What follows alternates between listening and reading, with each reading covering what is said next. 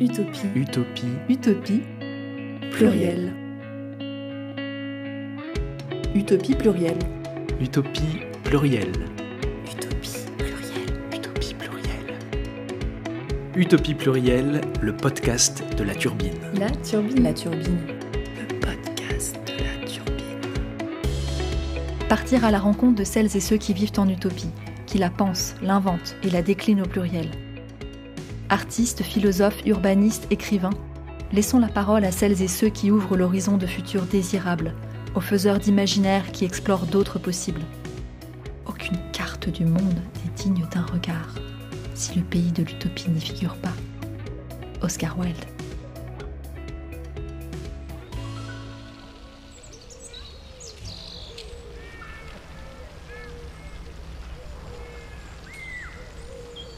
Utopie plurielle, le podcast des faiseurs d'imaginaire.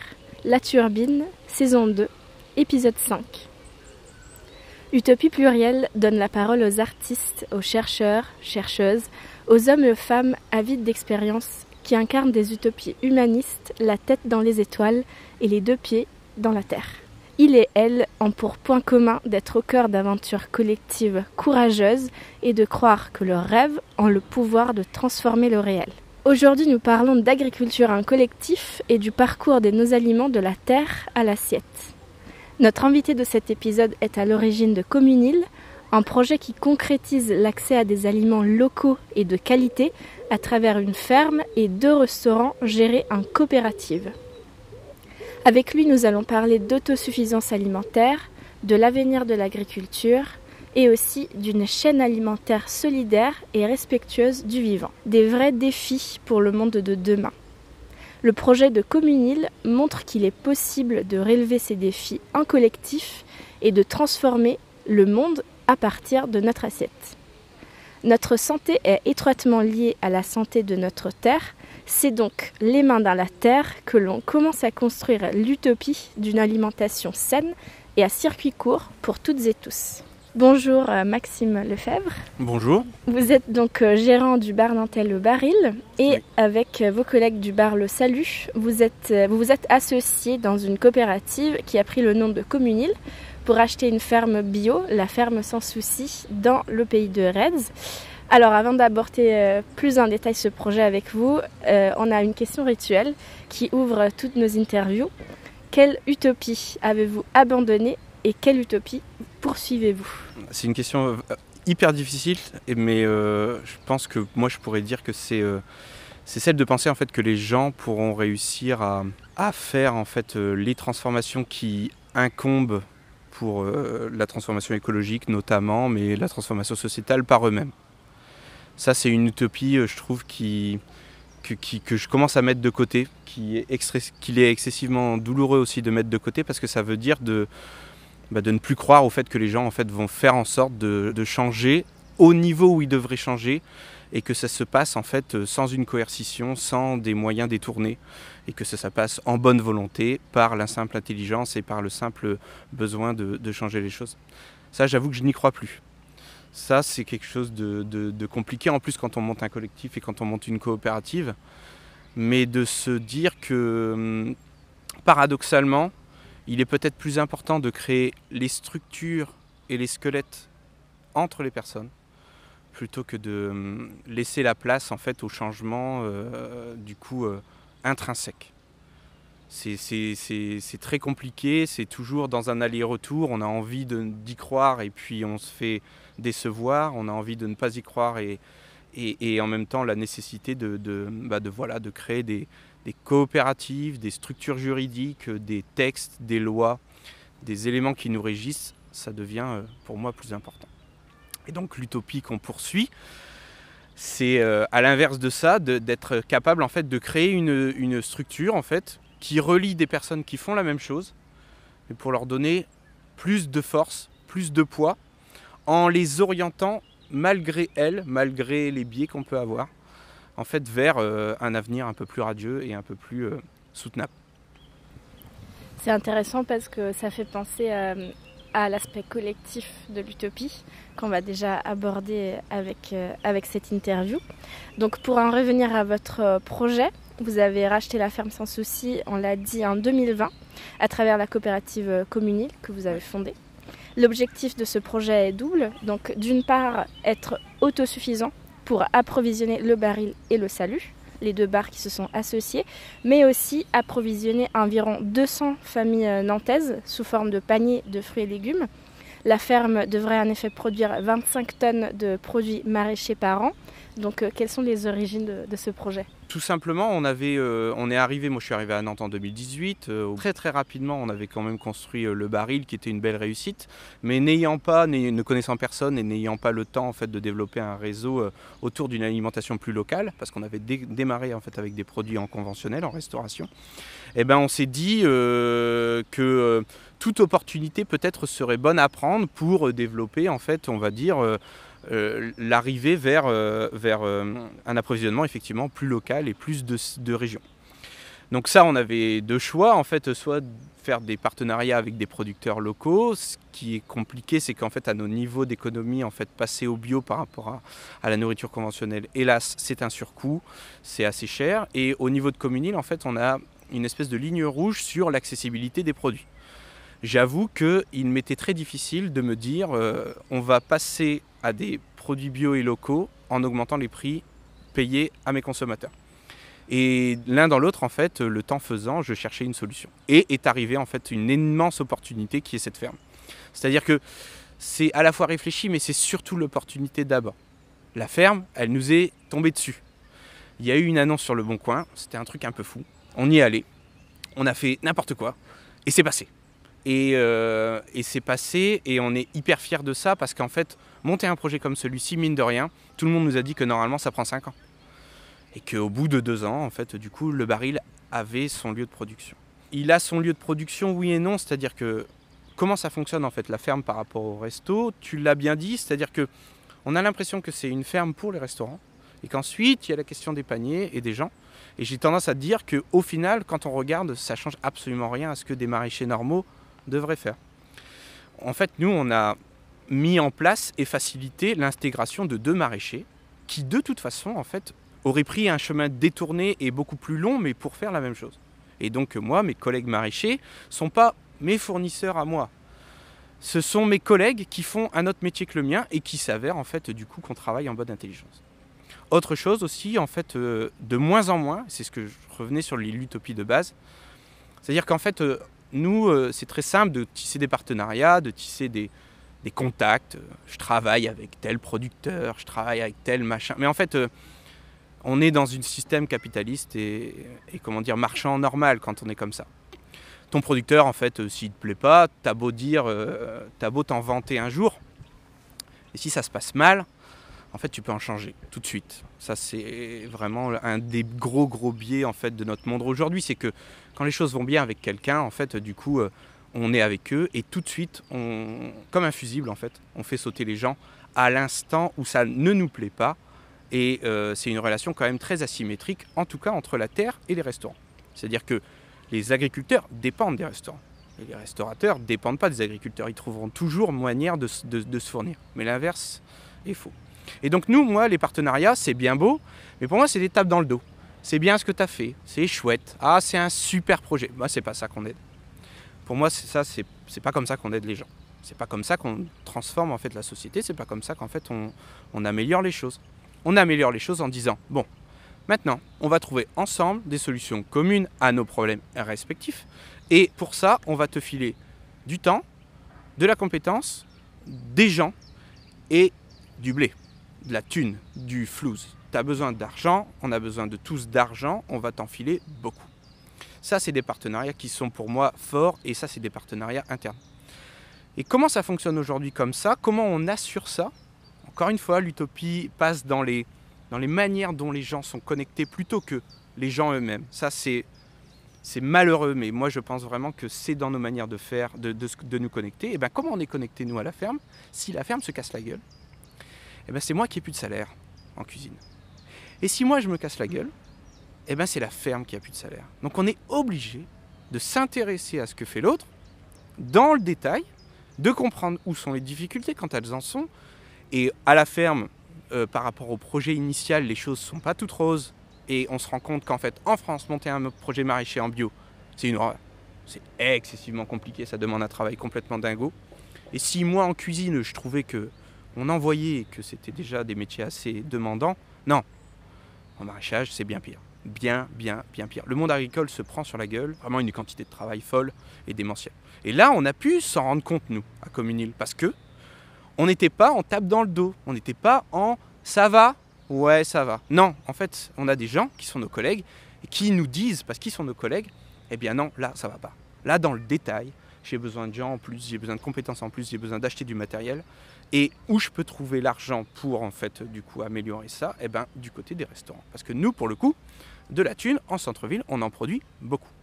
Et il était important en fait de faire comme un vase communicant, du coup de rendre l'appareil en fait du coup à ce que le monde agricole nous a donné. Il a permis le développement des villes, et ben nous, on permet le développement des campagnes. Et c'est intéressant parce qu'on vient au cœur du côté inédit de Communil, c'est qu'il associe justement une ferme et des restaurants.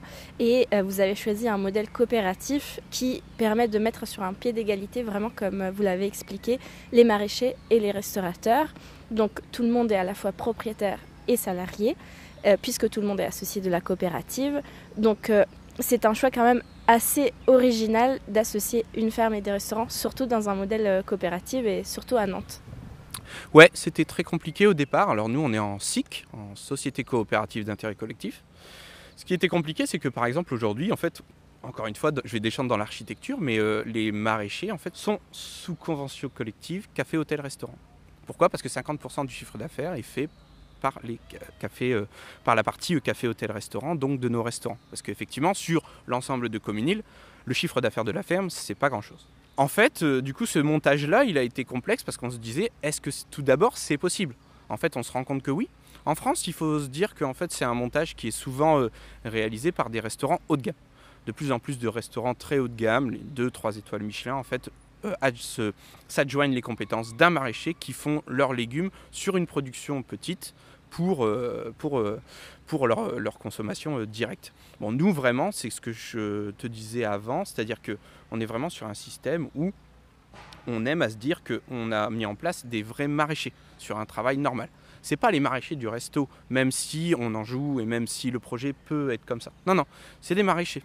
Et d'ailleurs, en fait, quelques mois, et j'allais dire maintenant, donc ça fait un an et demi que le projet est commencé à être mis en place, de plus en plus, en fait, on est en train de se défaire de l'allée, de, faire venir les légumes, parce que la ferme est située à Corcoué-sur-Logne, à 30 minutes de Nantes, donc c'est pas tout près non plus. Et en fait, de plus en plus, il y a de la demande à Corcoué-sur-Logne, donc euh, à 3 km. Et quand on y réfléchit, c'est-à-dire que là où d'un projet collectif, on était très heureux, nous Nantais, de se dire euh, on fait une ferme à l'extérieur de Nantes pour produire pour Nantes, et ben en fait on se dit que ça a peut-être plus de chance, hein, de, sens de, faire en sorte que tous ces légumes-là partent à Corcoué. Il est possible en fait qu'à terme, plus aucun des légumes qu'en fait qui sont produits à Corcoué-sur-Logne ne viennent sur Nantes. Et ce sera pas grave en fait. Et on redira aux gens, bah écoutez, les légumes là que vous avez ne viennent pas de notre ferme. Tout simplement parce que tous les légumes de notre ferme, en fait, dans un sens écologique, vont aux gens qui sont tout près. Euh, ça, c'est un truc pour lequel, en fait, on a compris, ça c'est un petit détail, c'est-à-dire que les campagnes en ont marre aussi d'être le garde-manger des villes. Et euh, là, par exemple, à Corcoué-sur-Logne, il y a un maire, euh, un maire écolo qui s'appelle Claude No, qui est vraiment quelqu'un de, formidable et qui nous dit, en fait, moi j'aimerais bien construire une cuisine centrale, en fait, pour les cantines des alentours. Et à ce moment-là, il nous dit, moi, il est possible que je vous prenne tous vos légumes. Et il est possible, en fait, qu'on lui dise oui parce que ça a plus de sens et que c'est plus local. Et à ce moment-là, on se reposera la question et on refera bouger le projet. C'est aussi l'avantage de Communil, c'est que c'est un projet qui est quand même assez flou dans, ses, dimensions et, que, on le cultive. Moi, je, cultive ce truc-là. Communil, il vient d'avoir un site internet il y a quelques temps, mais c'était vraiment pas une priorité. Tout simplement parce que il, peut devenir beaucoup, beaucoup de choses. Il peut devenir et aussi en fait ce que les gens ont envie qu'il devienne c'est une structure, c'est un squelette. Et en tant que structure et que squelette, j'allais dire, et, euh, à titre personnel, je pense qu'il n'a pas de, raison d'être propre. Ce qui a raison d'être propre, par contre, ce sont les gens à leur endroit et les artisans qui font le truc. C'est-à-dire, Jardin sans souci, Elia et Nora maintenant, bah, en fait, voilà, elles, elles, donnent une âme au projet, elles donnent une âme à la ferme. Le lieu en tant que tel, il a une âme. Mais comme une île, j'allais dire, ce n'est qu'un slogan. Pour pas faire en sorte que ce slogan devienne une franchise ou une marque, parce que ça, ça serait vraiment un échec total, eh ben en fait, on met l'accent sur les lieux. Le baril, le baril c'est le baril, enfin, il a cette place, le Watini c'est le Watini, le Grand T en fait du coup il avait ses personnes et sa manière de faire. Et tout ça en fait ça fonctionne en bonne intelligence mais pas en, pas en hiérarchie et pas, euh, pas comme de bons soldats qui appliquent une recette toute faite. Et dans ce que vous dites, on retrouve aussi non seulement la symbiose entre la ville et la campagne, mais comme vous l'avez dit aussi, une euh, conception différente de la campagne qui n'est pas comme euh, comme vous l'avez dit, la, en fait, le grenier de la ville, si on veut. Et euh, vous avez parlé aussi des difficultés des agriculteurs. J'ai lu un témoignage de Christophe Godino, qui est un jeune agriculteur associé à Communil, qui explique que les trois problématiques des agriculteurs aujourd'hui sont l'endettement, le temps de travail et les revenus. Donc la SIC, euh, comme vous l'avez expliqué aussi, c'est un modèle qui permet aux agriculteurs de se soulager parce que ils n'ont pas besoin vraiment de s'occuper des questions de vente de leurs produits et ils peuvent euh, donc se concentrer sur la production. Donc, et vous l'avez euh, aussi euh, brièvement dit, le projet de Comil sort de la logique capitaliste parce qu'il remet en question aussi l'autosuffisance alimentaire. Donc, est-ce que pour, pour vous, cette idée est étroitement liée à l'idée du collectif? Moi, pour moi, le collectif, c'est là, dans, cette, dans, cette, dans ce que tu viens de décrire, c'est plutôt la remise au pot commun. Là, dans cette, histoire-là, on parle de vraiment remettre euh, l'argent au centre. Et quand on dit au centre, c'est-à-dire en fait euh, de faire en sorte que ceux qui peuvent y, enfin que tout le monde puisse y toucher à l'orée des besoins. Euh, la ferme a demandé d'énormes investissements et tout simplement, en fait, là actuellement, il est très important aussi, sous couvert de l'égalité salariale et du fait que les maraîchers sont salariés, comme tu l'as dit, ce qui est pour le coup effectivement aussi un truc un peu bizarre. C'est-à-dire que là, ils ont démarré à 1300 euros par mois, qui est un salaire énorme pour des maraîchers en fait en France. On s'en rend pas compte, mais, c'est le cas. Pour tenir ça, eh ben, il faut actuellement, parce que la ferme est toujours pas rentable, ce qui est normal en fait dans un démarrage de, production comme celui-ci et sur cet espace-là, la ferme est toujours pas rentable et donc l'argent doit bien venir de quelque part et c'est le pot commun qui le permet. Donc ça ne fait pas débat au sein de Communil. Les restaurants bossent pour la ferme. Alors ils bossent aussi de temps en temps pour d'autres restaurants. Mais à chaque fois, c'est il y a de l'argent au milieu de la table et on le remet en, place et on fait en sorte qu'il euh, puisse tenir à tout le monde. C'est pour nous une bonne manière aussi d'accélérer les projets. Comme il le dit Christophe et il le disait à l'époque, euh, en fait, s'ils avaient eux démarré un projet comme celui-ci, bon, ils auraient mis 2, 3, 4 fois, 5 fois plus de temps. Parce qu'en fait, ça demande 2, 3, 4 fois, 5 fois plus d'investissement, que c'est compliqué à réunir en tant que personne. Et nous, l'avantage qu'on a, c'est que du coup, euh, on arrive à, construire une grosse, une grosse entité qui peut plus facilement aller voir les banques. Pour l'autosuffisance alimentaire, euh, c'est à la fois euh, intéressant, à la fois c'est une question qui pour moi est très complexe. elle nécessite en fait du coup de, de tout revoir et l'autosuffisance alimentaire, pour moi, est toujours associée, bizarrement, mais faudrait que je me défasse de, cette idée-là, à euh, comment dire, quelque chose d'assez régressif, c'est-à-dire en fait, euh, on revient de soi à soi. Moi, j'aspire peu à l'autosuffisance alimentaire, j'aspire à produire beaucoup de légumes pour d'autres personnes qui, eux, sont en, sont en, sont en demande. Donc que l'autosuffisance tienne à Communil, oui, c'est important, mais qu'elle puisse se rejaillir sur d'autres personnes, ça, ça serait encore mieux. Et peut-être aussi, quand tu parlais d'autosuffisance alimentaire, on a des projets aussi. Euh, là, on parle de la fourche à la fourchette, mais si on peut y associer un boulanger, un boucher et puis un producteur de viande, ça serait parfait. Mais c'est compliqué. C'est compliqué parce que travailler en collectif en France, c'est complexe. Et euh, donc euh, le, souhait, c'est aussi d'intégrer toutes ces parties dans une chaîne de réflexion. maraîchers, cuisiniers, serveurs et même clients peuvent participer en quelque sorte au projet. Donc est-ce que vous avez déjà commencé à mettre en place un peu cette réflexion sur les recettes, les produits servis? Oui, euh, alors sur les recettes et produits servis, pour l'instant c'est plus opérationnel aussi, tout simplement parce que c'est une phase de, développement. Alors euh, euh, la coopérative a démarré à 18 personnes.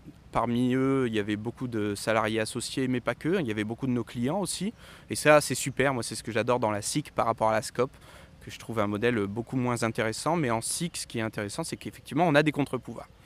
Donc nous, en tant qu'opérationnels, on a des contre-pouvoirs. Quand on dit que nous, on veut augmenter les prix pour augmenter nos salaires, il y a nos clients en face.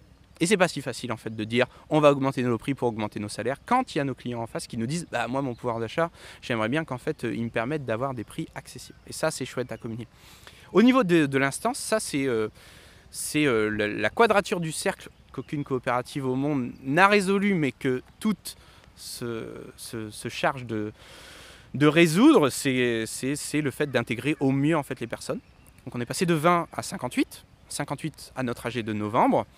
58 personnes qu'on a un peu triées sur le volet, dans le sens où euh, si on avait ouvert les vannes, on serait 200. Mais en fait, ça n'a pas de sens, en fait, effectivement, euh, parce qu'actuellement, en fait, à 200, comme une île, qui est une entreprise qui est passée de 4 salariés à 20 en un an et demi, en fait, du coup, a déjà beaucoup de mal à, résoudre ses problèmes d'organisation interne. Alors, si en plus on doit résoudre les problèmes d'organisation avec nos sociétaires, ben, c'est compliqué. On essaye vraiment, en tout cas, de travailler avec, euh, avec tous nos associés pour les intégrer au mieux. C'est très complexe. On peut que, pour l'instant, ouvrir la porte. C'est euh, difficile aussi de trouver des manières d'intégrer sans, euh, conduire. C'est-à-dire, en fait, d'intégrer de, et de laisser la place à tout ce qui peut arriver. Alors on a quand même nous ce passif-là qui est que si tu veux rentrer dans Communils et que tu as des idées et que tu as des envies, c'est quand même assez simple. On a toujours déployé ça avec les personnes avec qui on a travaillé en tant que salarié ou quoi. Donc euh, on, a ce passif qui nous permet ça. Les associés le savent. Maintenant, c'est toujours compliqué et il y a toujours la barrière de euh, il faut s'autoriser. Euh, en plus, on est dans des métiers, dans des choses assez réglementées. Donc, euh, souvent, on a des questions qui, moi, me paraissent maintenant un peu, un peu superflues, mais qui reviendront de toujours. C'est est-ce que je peux m'autoriser à faire ça? À nous de faciliter en disant oui, bien sûr, et d'anticiper en fait que les gens se freinent, et puis de faire en sorte qu'ils puissent se libérer dans toutes leurs envies.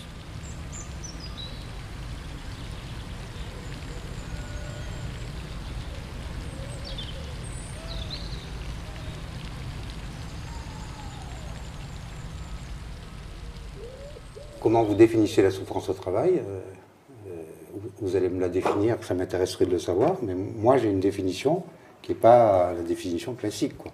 Je, vais, partir d'une petite citation de, Pierre Naville, qui n'est pas abstrait, euh, que j'ai amené avec moi. Il reprend ça de Thomas, de Veblen, qui est, un des sociologues marquants, et Naville aussi. Hein. Il a, cette idée-là que je fais mienne. L'homme possède le goût du travail efficace et déteste les efforts inutiles. Il a le sens des avantages, de la fonctionnalité de la compétence, ainsi que celui des inconvénients de l'absurdité, du gaspillage et de l'incompétence. Euh, pour moi, la, raison de la souffrance au travail, elle est là. Euh, et ce n'est pas tout à fait la même chose que de considérer que la souffrance au travail, la raison, c'est la pression qu'on exerce sur les sujets. Euh, par exemple, considérer qu'au fond, les gens font, font des maladies, ou même font une maladie en général, du fait de ne pas arriver à faire un travail qui se tient, du fait d'avoir répété tous les jours un travail ni fait ni à faire, ou de commencer quelque chose sans pouvoir aller au bout, de devoir refaire ce qu'on a déjà fait, c'est-à-dire au fond ce travail euh, mal foutu, qui fait qu'au fond on ramène à la maison euh, tout ce qu'on aurait voulu faire et qu'on n'a pas pu faire, dans cette fatigue chronique que j'appelle bien fatigue, et pas stress, ou cette fatigue chronique qui fait que au fond euh, on n'arrive pas à faire ce qu'il faudrait faire. Quoi. Et au fond, les gens font une maladie de ces empêchements-là. Alors l'extrait sonore que vous avez choisi, c'est euh, une interview avec Yves Clos, qui est psychologue du travail, qui euh, parle de la souffrance au travail et euh, du fait que pour diminuer cette souffrance, on ne devrait pas diminuer la pression qu'il y a sur les travailleurs, mais faire en sorte que les personnes se rendent capables de faire ce qu'ils et elles ont envie de faire. Donc j'imagine que c'est une réflexion aussi qui participe à ce projet qui est toujours euh, présente euh, dans votre, euh, dans votre projet. Ouais, ouais. Moi, Yves Clos, je le connaissais pas avant cette interview de Mediapart, par exemple, et du coup, j'ai lu son, son, livre qui s'appelle Le travail à cœur, qui est, je trouve, un livre absolument incroyable. Vraiment, qui, moi, qui m'a retourné le cerveau complètement. Parce qu'en fait, sa, posture, elle est quand même vraiment à rebours énorme de en fait, toute une organisation du travail actuelle, pour lequel je ne me reconnais absolument pas, qui est effectivement de, dire euh, s'il y a des difficultés, il faut des compensations. Et à toute difficulté, à toute complexité que les personnes trouvent dans, leur travail, il faut non pas euh, appuyer sur les capacités d'adaptation des personnes, mais appuyer sur les sur la compensation en fait des employeurs et des personnes qui, qui les régissent en fait dans leur travail. Et lui, il a une manière je trouve, je, je, pense que tu as vu l'interview et puis ça se ressentira, j'espère, dans, son discours, dans l'extrait. En fait, il a une manière toute simple de parler aussi. Il parle assez simplement des choses et il dit un truc tout bête, c'est que en fait, euh, euh, si les gens ont leur travail à cœur, c'est une réalité partagée par tous. Qu'ils soient empêchés de le faire, c'est une réalité dans bon nombre en fait d'entreprises, de structures. On revient aux structures encore.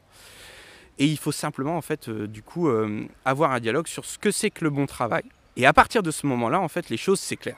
Et que quand on laisse les gens et tous les salariés, par exemple nous à Communil, se dire euh, ah, c'est quoi pour toi le bon boulot? Euh, Qu'est-ce qu'il te faudrait pour le faire? Et qu'on en discute, mais instituer que effectivement de toute façon il y aura un dialogue, qu'on ne sera pas forcément d'accord entre employeurs et employés sur ces questions-là, mais qu'il y a un dialogue, eh bien, ça permet tout de suite en fait d'être dans une relation au travail plus apaisée et plus simple.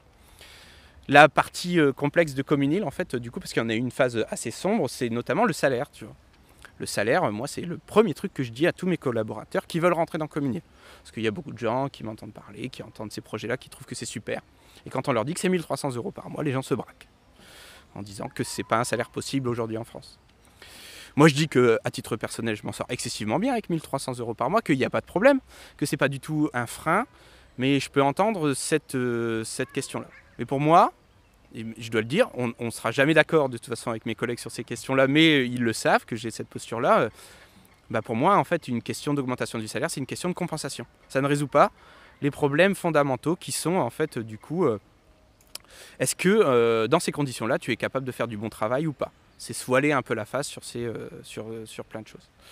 Enfin voilà, en tout cas, c'est moi, je trouve qu'il a, il a un rapport euh, très, très particulier sur ces questions psychologiques euh, et de difficultés au travail qu'on entend beaucoup actuellement. Mais voilà, en fait, on en revient là. Moi, à titre personnel, actuellement, d'ailleurs, je suis, euh, je suis en congé sans solde. C'est pour ça que je suis en short, prêt à aller à Calais, alors que normalement, je devrais être dans ma cuisine en train de travailler. Mais actuellement, je suis en congé sans solde parce que ça a été une année excessivement difficile, en fait, au niveau du travail. Et pour lequel en fait du coup je, je, pense qu'il y a eu un énorme conflit avec mes collègues sur ce que c'était qu'effectivement le bon travail. Ce que nous devions faire au sein de Communil à nos niveaux et que à titre personnel en fait j'ai senti qu'il était important en fait que je prenne un peu de, temps pour euh, réorganiser en fait moi euh, du coup euh, mes, mes, priorités et mes objectifs parce qu'actuellement en fait j'étais un peu empêché de faire ce que j'imaginais moi être du bon boulot. Et c'est intéressant cette réflexion parce qu'elle participe aussi à une utopie de repenser notre mode de travail à travers un modèle euh, coopératif euh, et à travers des structures, comme vous l'avez expliqué, qui permettent un modèle différent de travailler. On a parlé aussi de réflexion et euh, disons que la pandémie a montré les faiblesses de, la chaîne d'approvisionnement des, de nos aliments parce que nos aliments viennent de loin et euh, donc quand les approvisionnements pour euh, des, des confinements, etc. se font plus compliqués, c'est notre alimentation aussi qui devient précaire et donc aussi notre santé. Donc une des solutions, c'est de consommer plus local et des, des, produits qui sont aussi plus sains pour nous et pour l'environnement. Donc quelles, quelles, autres solutions vous avez imaginées pour favoriser ce circuit court et urbain aussi de, l'agriculture, des produits agricoles? Elles sont complexes ces solutions parce qu'en fait, euh, ce que tu viens d'évoquer, c'est vrai et pas vrai. Pour moi, c'est ce qu'on aimerait être capable de se dire, c'est ce qu'on aimerait être capable d'appliquer à la réalité et c'est ce qu'on se rend compte en fait des fois dans les faits que, qui, est un peu faux. À, Nantes, il y a un, gros projet en fait du coup de mutualisation en fait du coup euh, des, acteurs locaux qui font du bio et surtout des produits euh, effectivement euh, locaux et artisanaux, qui s'appelle le kiosque paysan, et qui s'est rendu compte aussi, mais comme beaucoup de grandes métropoles, en fait, que c'est une aberration écologique de faire venir les produits à 30 km de la métropole par rapport à des grosses murmures qui viennent d'Espagne. Alors là, je pense qu'il y a certains puristes qui me reprendront peut-être, mais dans certains cas, il est plus écolo de faire venir un seul camion de 700 km, blindés à rabord de produits qui ont été faits correctement, plutôt que 250 camionnettes qui font le tour de la ville. Tout simplement, en fait, euh, euh, c'est pour euh, plutôt exploser des ordres de grandeur, c'est qu'en fait, ces questions-là, de toute façon, en fait, elles sont excessivement compliquées à résoudre. Nous, on a choisi, en plus, d'aller vers plus de bio et de local, mais pas d'en faire une, une priorité. La priorité de Communil, elle est de payer les salaires à long terme. Ça, c'est pour moi la priorité de Communil. C'est de faire en sorte qu'une structure qui est, euh, pour laquelle je crois et pour laquelle j'imagine qu'elle a des capacités en fait à engranger plein de projets pour euh, changer les choses, puisse perdurer. Faire venir du produit bio local sur des petites structures et sans un gros acteur, en fait, ça veut dire qu'on répercute le prix au consommateur énormément. Ça se fait, mais c'est compliqué, c'est difficile, et ça, à la fin, in fine, en fait, euh, ça, quasi pas, ça, fait une augmentation en fait, des, produits alimentaires énorme.